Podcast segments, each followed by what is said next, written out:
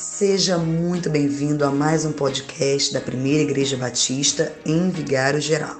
Somos a igreja relevante e queremos que o Senhor te abençoe com mais essa palavra.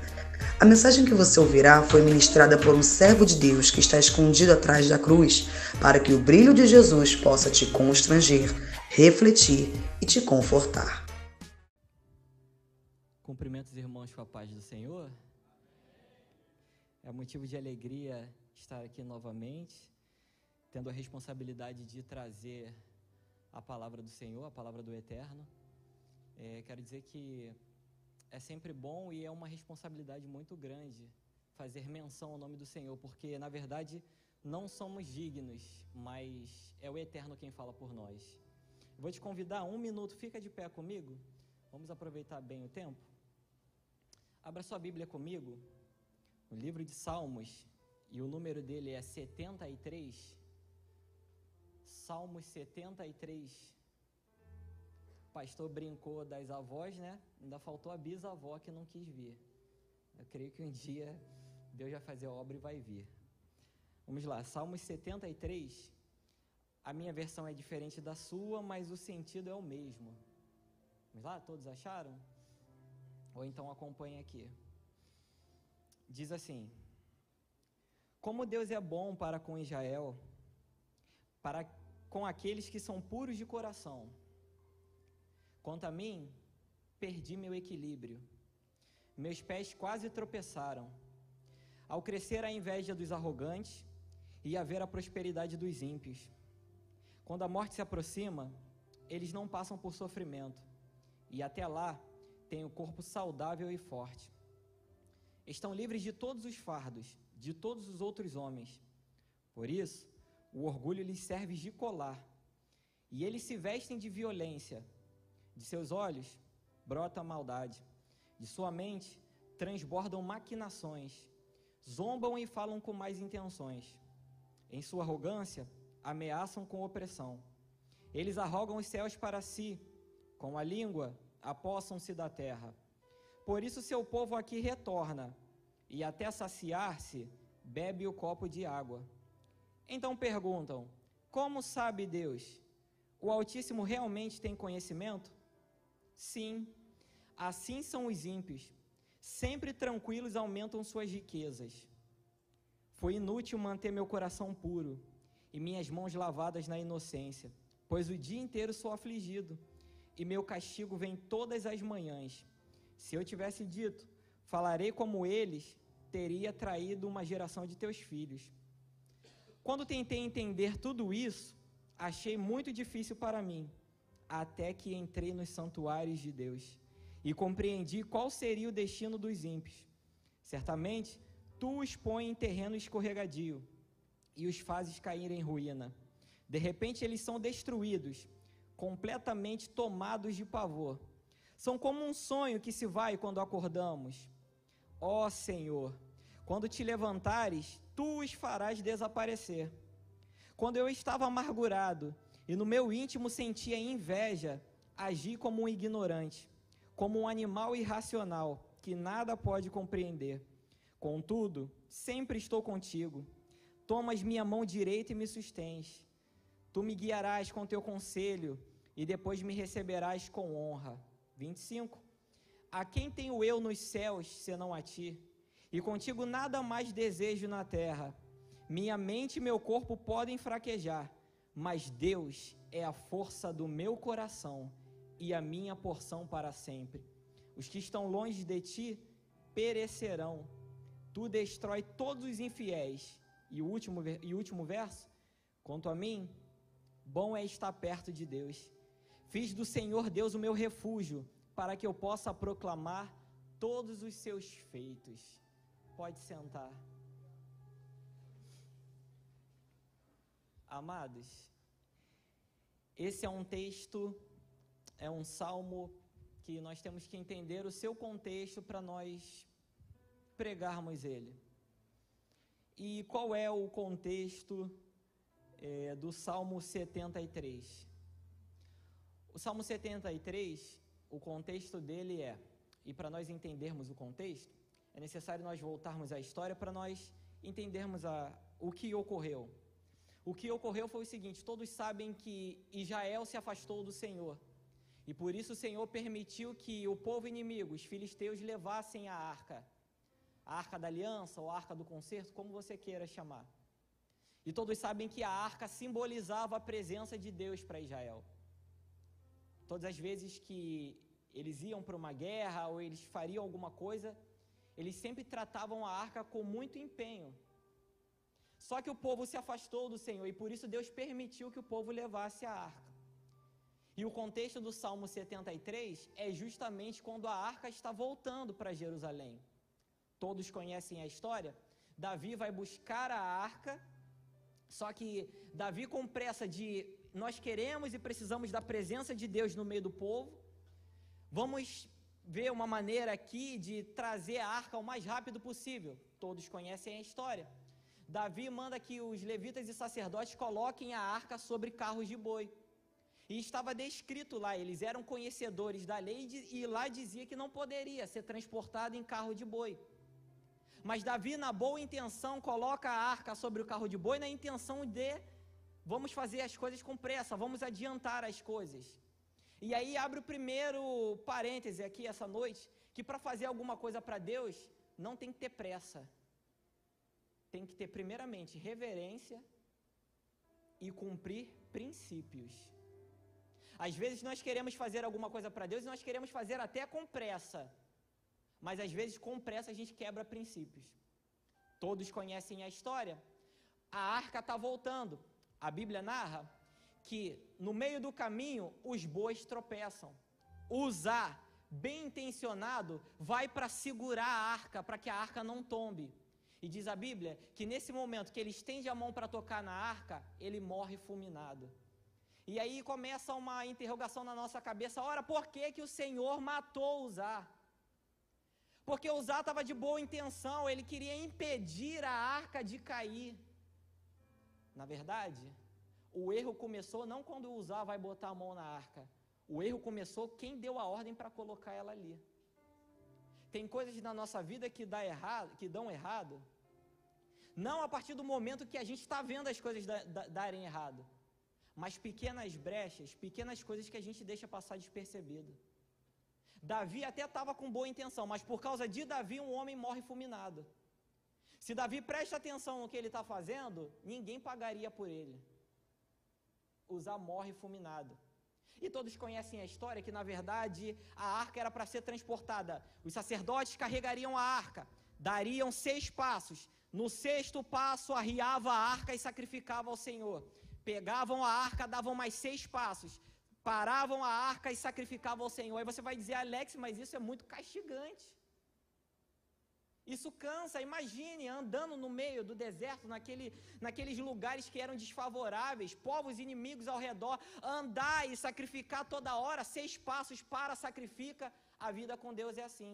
Se você não fizer sacrifícios, você não vai chegar a lugar nenhum. A vida com Deus é assim. Às vezes, para a gente alcançar alguma coisa com Deus, é necessário a gente abrir mão daquilo que a gente acha que é bom, daquilo que a gente acha que vai levar a gente a algum lugar, para fazer o que o Senhor manda. Eles retornam, eles retornam. Davi muda o esquema de trazer a arca. Mas aí eles retornam e chegam em Jerusalém. E diz a Bíblia que quando chega em Jerusalém, há uma grande celebração porque o povo se alegra. Aí vocês conhecem a história. Uma das mulheres de Davi, chamada Mical, está da janela olhando o povo festejando e Davi se alegrando, porque a Bíblia diz que Davi bailava ao redor da arca, ele se alegrava diante da presença do Senhor ali manifesta sobre a arca. E ele começa a bailar ali ao redor da arca. Aí a Bíblia narra que Mical olha isso e, e acha aquilo ali ridículo por que, que o rei está fazendo isso? Olha só. E vê se hoje nos nossos dias não é diferente. Ou melhor, não é igual. Às vezes nós estamos lá fora e ninguém se importa com a gente. Aí, a partir do momento que nós entramos aqui dentro e celebramos e nos alegramos na presença de Deus, alguém olha para a gente e diz: é menino. Isso é meninice. Vai pular na igreja para quê? Tá cantando louvor na igreja, os instrumentos tocando, vamos dançar para a direita, para a esquerda. Para que isso? Mas quando você estava lá fora, dançando na boquinha da garrafa, ninguém se incomodava com você. Aí a partir do momento que você se alegra na presença de Deus, alguém se levanta para dizer: para que isso tudo? E tem gente que se mete em coisa que nem anjo se mete. Por que isso? Para que isso? Por que ele? Por que ela? Para que isso? Por que não sou eu? Sabe qual foi a punição de Mical? Ficar estéreo.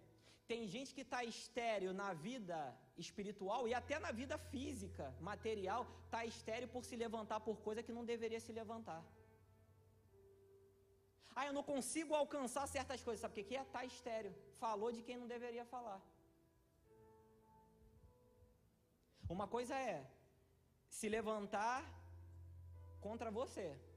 Só que esquecem que quando se levanta contra você, não está apenas se levantando contra você. Esquece que você tem um dono. Sabe qual foi o maior erro de Ramã? Sabe qual foi o maior erro de Ramã? Não foi ele se levantar contra Mardoqueu. O maior erro de Ramã foi ele esquecer que Mardoqueu tinha dono. E esse é o erro do meu e do teu adversário. Ele esquece que nós temos dono. Ele prepara as coisas para nós, para nos atingir, para nos afligir, para nos derrotar. Só que ele esquece que lá em cima tem alguém que está olhando por nós. Ele esquece que nós podemos até chorar agora, mas lá em cima tem um Deus que está olhando toda a situação. E que a qualquer momento ele pode mudar tudo. Mical fica estéreo. Tá, Alex, mas isso o que, que tem a ver com o salmo de Asaf? Simples. Davi está lá bailando ao redor da arca. E segundo alguns historiadores, tinha um menino no meio da multidão observando Davi bailando ao redor da arca. Todos sabem que naquela época, para se aproximar do rei, tinham esquadras, tinha o seu exército cercando o rei, ou seja, não era tão fácil chegar diante do rei Davi. Sabe quem era esse menino que estava observando? Hum, Asaf. E aquele menino coloca um desejo no seu coração, segundo alguns historiadores. Ele diz assim: Eu vou furar a esquadra do rei, e eu vou pegar na mão dele, vou bailar junto com ele diante da presença de Deus. E diz a Bíblia, e diz a história que Asaf coloca isso no seu coração e ele fura a esquadra. E a partir do momento que ele fura a esquadra e chega diante do rei Davi, pega na mão do rei Davi, começa a bailar diante da arca, o Espírito de Deus desce sobre a vida dele. E ele começa a salmodiar. Aí está a história de Asaf que escreveu o Salmo 73. Só que o Salmo 73, ao contrário do que nós imagina, imaginamos, é, que deveria ser uma festa, não é uma festa. Não tem uma celebração. Porque Asaf começa a dizer: verdadeiramente bom é Deus para com Israel, para com os limpos de coração. Só que ele começa a falar ou cantar. Quanto a mim, perdi meu equilíbrio. Pouco faltou para que meus pés não escorregassem. Por que, Asaf? Aí ele explica. Porque eu comecei a olhar a vida do ímpio. E eu vi que o ímpio parece que vive melhor do que eu. Vê se não é assim hoje em dia. Na minha e na sua vida. Asaf começa a olhar a vida do ímpio e ele vai dizer: olha, para eles não tem aperto. Quando eles passam por é, situações de morte, logo eles ficam bem. Vê se não é assim. Às vezes morre alguém na casa de um servo de Deus, irmãos, demora anos para aquela ferida cicatrizar e às vezes nem cicatriza. Você chora por anos por causa daquilo. Aí você olha para a casa do ímpio, morreu alguém, três dias depois já está tendo churrasco. Vê se não é assim. Asaf começa a olhar essas coisas e fala assim: Não, eu não estou entendendo isso. Como é que é isso, meu Deus? Que negócio é esse? Aí ele fala: Todos os dias eu estou diante de ti, na tua presença. Aí ele fala assim: Olha, quando eu, eu tentei entender tudo isso, mas para mim é uma tarefa pesada. Quer que eu te conte sobre a vida de Asaf? Sabe o que, que Asaf era? Levita. E ao contrário do que muitos pensam hoje em dia, levita não era quem cantava. Levita fazia aquilo que ninguém queria fazer. Sabe, o trabalho pesado, o trabalho braçal, eram eles. Eu costumo dizer nas igrejas pentecostais que eu prego é: se alguém entrar aqui e se apresentar como levita, diga para ele, seja bem-vindo, dê a ele um balde, uma pá e uma vassoura e fala, vai limpar a igreja.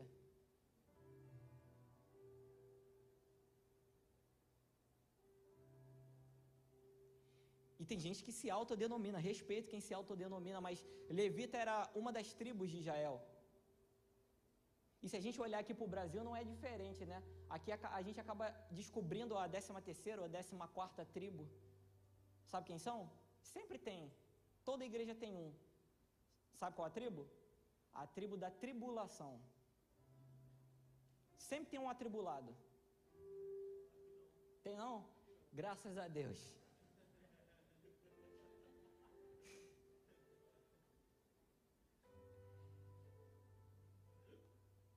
Quer que eu te conte a história de Asaf? Sabe como vivia um levita? Levita não comia o que queria. Levita não escolhia a sua comida. Levita vivia do que o povo doava. Se o povo doasse arroz e quiabo hoje, ele comeria arroz e quiabo. Se o povo não doasse o arroz e o quiabo, ele não comeria nada. Quer que eu te conte mais sobre a história do, dos levitas? Sabe qual era a casa que o levita morava? Tu acha que era um apartamento de dois andares, com elevador? Era uma casa velha que o tataravô dele morou, o bisavô dele morou, o pai dele morou, ele está morando e provavelmente a sua geração dele adiante iria morar. Vida fácil, né? Esse homem estava todos os dias diante do Senhor, servindo a Deus com alegria. Aí ele começa a ver, poxa. Sabe o que a história diz? Não é Bíblia, é história. Não podemos afirmar. Mas para efeito de curiosidade, a história diz que a mulher de Asaf era doente e o filho de Asaf nem da cama levantava. Aí imagina um homem que está todo dia diante da presença do Senhor e vê Deus se manifestar no templo, descer a glória dele e curar milhares de pessoas. Ele chegar em casa e ver se, ó, você vai se identificar. Ele chegar em casa e falar assim para ela: Filha, hoje Deus se manifestou lá no templo. Hoje Deus curou tantos. Hoje Deus salvou tantos. E ela dizer assim: Por que, que ele não veio aqui me curar? Tu já passou por essa experiência de Deus te usar para que alguém receba cura, alguém receba uma palavra de conforto, mas você chegar na tua casa, alguém virar para você e dizer assim: você é canal para os outros. Por que, que você não é canal aqui? Deus te usa para curar os outros. Por que, que Deus não te usa para me curar aqui? Imagina a cabeça de Azaf. E pasme, Asaf aqui não é um menino, ele está dizendo assim: olha, pouco faltou para que os meus pés escorregassem. Pasme, Asaf aqui não é um adolescente que está chorando porque Deus não deu um casamento para ele. Asaf não está aqui chorando porque está dizendo, eu vou ficar para titio. Asaf é um senhor de quase 80 anos quando ele escreve o Salmo 80, 73. Agora você vê um senhor de idade que servia a Deus todos os dias. Todos os dias ele estava lá, todos os dias ele com reverência, com temor, com santidade. Ele dizer: pouco faltou para que os meus pés escorregassem, porque cresceu em mim a inveja dos ímpios. Ele chega a dizer que ele agiu como um animal ignorante.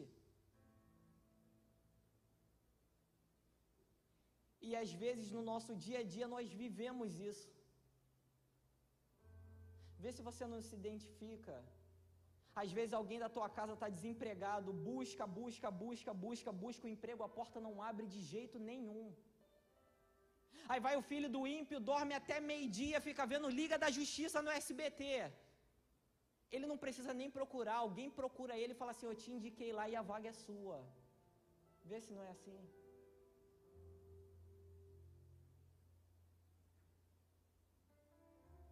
É isso que Azaf está olhando, ele está falando: não, não é possível. Eu estou servindo a Deus de coração.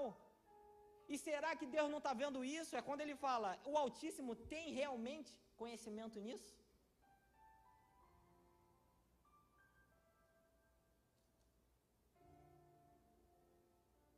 Às vezes você passa uma luta, uma prova que você fala: Meu Deus, como que eu vou sair dessa situação?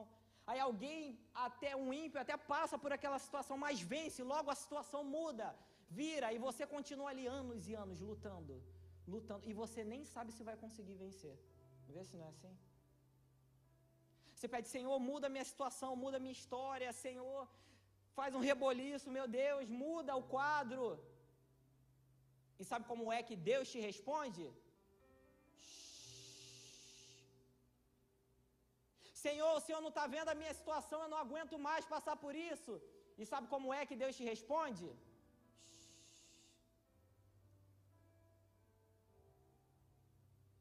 Hum. Sabe aquele dia que você sai da tua casa, aí você vem para a casa de Deus, chutando a pedra no meio do caminho? Você já passou por isso? Eu já. Eu estava em um lugar que não me fazia bem. E todo dia que alguém falava assim, olha, é dia de culto, eu estava muito bem, falasse assim, chegou a hora do culto, eu ia no meio do caminho chutando pedra. Falava assim, ah, tomara que o ônibus não passe, que eu não vou chegar lá. Aí eu ia no meio do caminho chutando pedra. Todo mundo passa por essa fase. E se não passou, um dia vai passar. Aquele dia que você não quer saber que alguém chegue para você e diga assim: Olha, Deus é contigo. Aí você dá vontade de pegar essa pessoa pelo pescoço e falar assim: Como que Deus é comigo? Olha a situação que eu estou passando. Como que você vai dizer que Deus é comigo? Eu estou orando, estou orando, estou orando e Deus não me responde. Eu estou jejuando, eu já fiz tudo que eu podia fazer. Eu já pedi a Deus socorro. Eu já pedi misericórdia. Eu já pedi piedade. Deus não me responde. Como que Deus é comigo? É isso que Asaf está falando. Imagine um, um, uma pessoa que estava lá, era ele que estava lá, conduzindo a adoração ao Senhor, quando o templo de Salomão foi construído, foi inaugurado, a ponto dele, da Bíblia narrar que a glória de Deus desceu tão forte sobre a casa, que os levitas e sacerdotes não aguentavam ficar em pé, todos caíam, e quem passasse lá fora no átrio era curado. Aí imagine um camarada desse ver Deus se manifestar e ele chegar na sua casa, a situação dele não muda.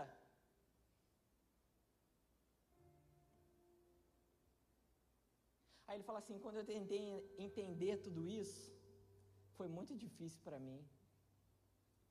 Só que no próprio salmo ele vai dizer: até que eu entrei no santuário. E eu entendi o fim disso. Aí ele muda o discurso.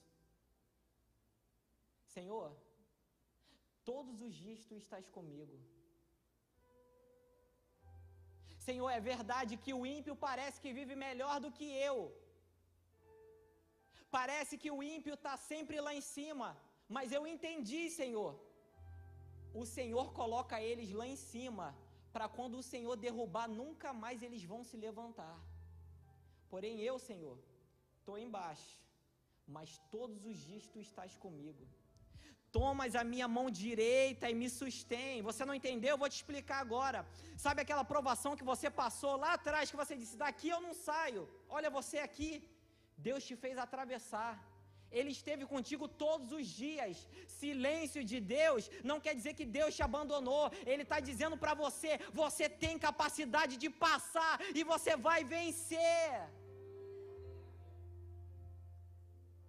Se fosse para você morrer nessa situação, querido, ele já teria te tirado, ele não vai te deixar abandonado, não. O próprio Jesus disse: Estarei convosco todos os dias, até a consumação dos séculos. Ele não esqueceu de você, é só uma fase.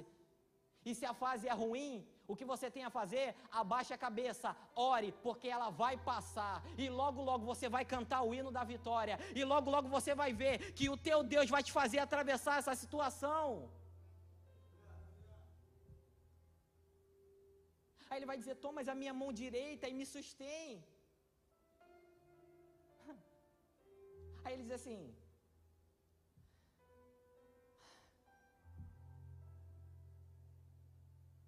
a minha carne e o meu coração podem até fraquejar, mas Deus é a força do meu coração e a minha porção para sempre. E ele vai dizer uma coisa mais linda ainda do que isso. Ele vai dizer assim: A quem tenho eu no céu além de ti? Senhor, e na terra, quem há que eu deseje mais do que a ti? A minha carne o meu coração vão fraquejar, mas o Senhor está comigo. É um outro Azaf. No mesmo salmo é um outro Azaf. É verdade. Você passa tribulações. Parece que as coisas para você não parece não, é verdade. As coisas para o servo de Deus são mais difíceis. Tem coisas que verdadeiramente nós vamos orar e Deus não vai fazer. Temos que admitir isso. Tem pessoas, é, é, olha só o que eu vou falar, é, é grave, mas é, é verdade.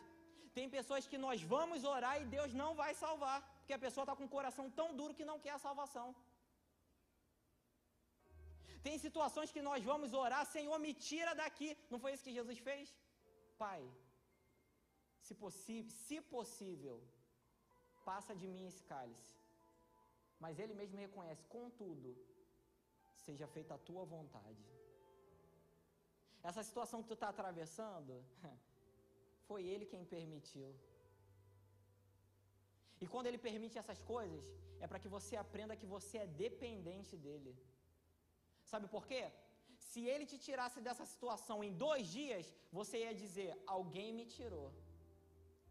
Fulano me tirou, Fulano me deu emprego, Fulano conseguiu uma cesta básica para mim, Fulano fez isso para mim. Agora, quando ele deixa você passar na situação que você diz assim: Senhor, não tem mais jeito, acabou. Senhor, me, eu me entrego, sabe? Faz igual Jesus, Senhor, recebe o meu espírito, porque daqui é quando você fala assim: acabou para mim. Quando acaba a tua força, começa a força de Deus na tua vida. Para você entender que não é por você. Você não vence o pecado pela tua força, você vence pela força de Deus. Nós não nos apegamos na graça, ou melhor, não podemos nos apegar na graça que nos perdoa quando nós pecamos, mas nós temos que nos apegar à graça que nos dá poder para enfrentar e vencer. É isso que nós temos que nos apegar. Não é apegar a graça, Senhor, me socorre. Aí Deus socorre, a gente vira as costas para Deus. Ah, o Senhor já resolveu, não vou mais no culto, não quero mais saber de cultuar, não quero mais nada. Não. A graça que nós temos que nos apegar é: o Senhor resolveu? Agora mesmo que eu não saio da tua presença.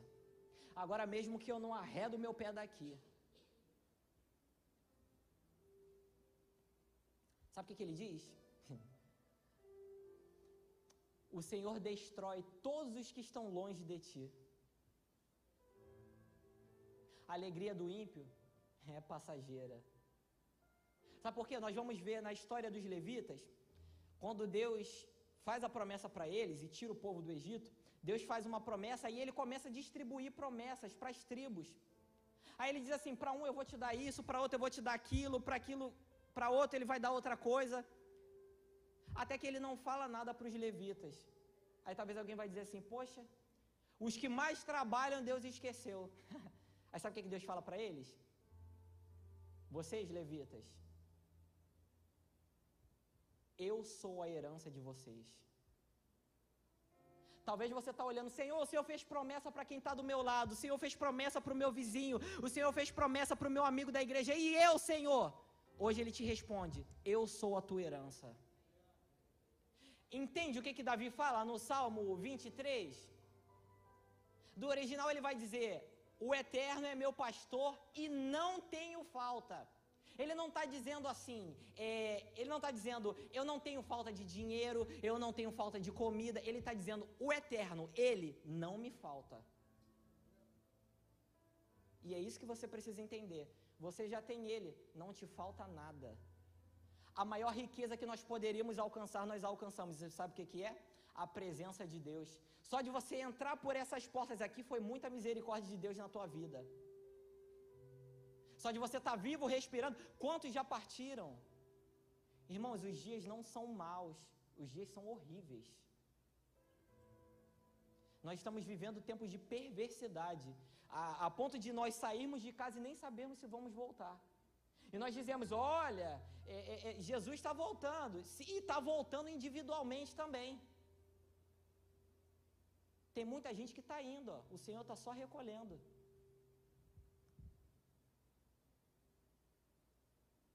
Mas se nós estamos aqui, ah, querido, é só uma fase. Eu sei que é difícil. Eu sei que dói.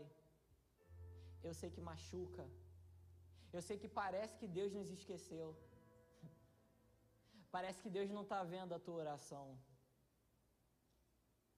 Parece que Deus não está vendo todo dia de madrugada você acordar chorando, Senhor, resolve isso. Dá um fim nisso. Senhor, eu não aguento mais, só o Senhor pode fazer. A notícia ruim é ele pode não fazer. Mas se ele não fizer, ele vai estar contigo. Se ele não te tirar dessa situação ruim, se for plano dele de você passar, ele não vai te abandonar. Ele não vai te esquecer. Sabe o que, que, ele, sabe o que, que Davi fala? Isso é muito lindo. Quando eu ainda estava no ventre da minha mãe, quando eu era uma substância informe, eis que todos os meus dias estavam contados na palma da tua mão, Senhor. Sabe o que, que é isso? Lá na eternidade, antes de você nascer, todos os teus dias já estavam escritos.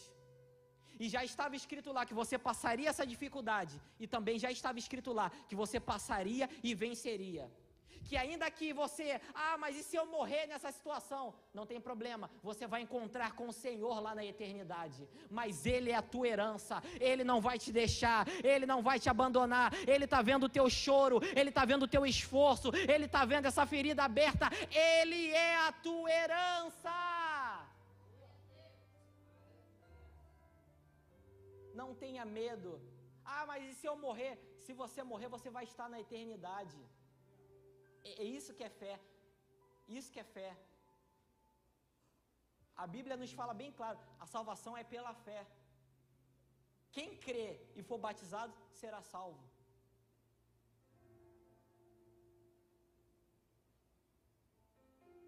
Ele não te abandonou. Teu coração está doendo, está sangrando, mas Ele não te deixou. Ele está contigo todo dia. Ele tem visto todas as tuas orações. Ele tem visto cada vez que você dobrou o teu joelho na tua casa, ou que você nem teve força para dobrar o joelho, porque tem dias que a gente não tem nem força para orar, sabe? A gente só chora. Fala assim, Senhor, eu não sei nem o que falar mais. Sabe aquele dia que um conselho não te ajuda em nada? Alguém vai te dar um abraço e não te ajuda em nada? Alguém te fala para você, ó, oh, estou contigo, eu vou orar contigo, eu não vou te abandonar, não vou te deixar, mas você fala assim, não adianta nada. Deus pode mandar até um anjo descer na tua frente e falar, ó, oh, vitória é tua, que você vai dizer, eu não quero. Eu quero que o próprio Deus fale comigo.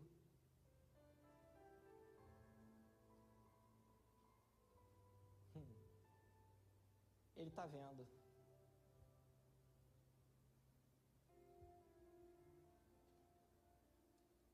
Quando tentei entender tudo isso, foi muito difícil para mim, até que eu entrei no santuário. E graças a Deus que hoje você entrou no santuário. Tu saiu da tua casa chutando pedra até hoje. Tu entrou por essas portas chutando pedra. Senhor, não sei mais o que fazer. Mas você entrou no santuário. E hoje a tua história vai mudar. Hoje o Eterno vai dar um baixa nessa situação. Acabou o tempo. Fica de pé comigo. Vou fazer uma pequena oração. Acabou meu tempo?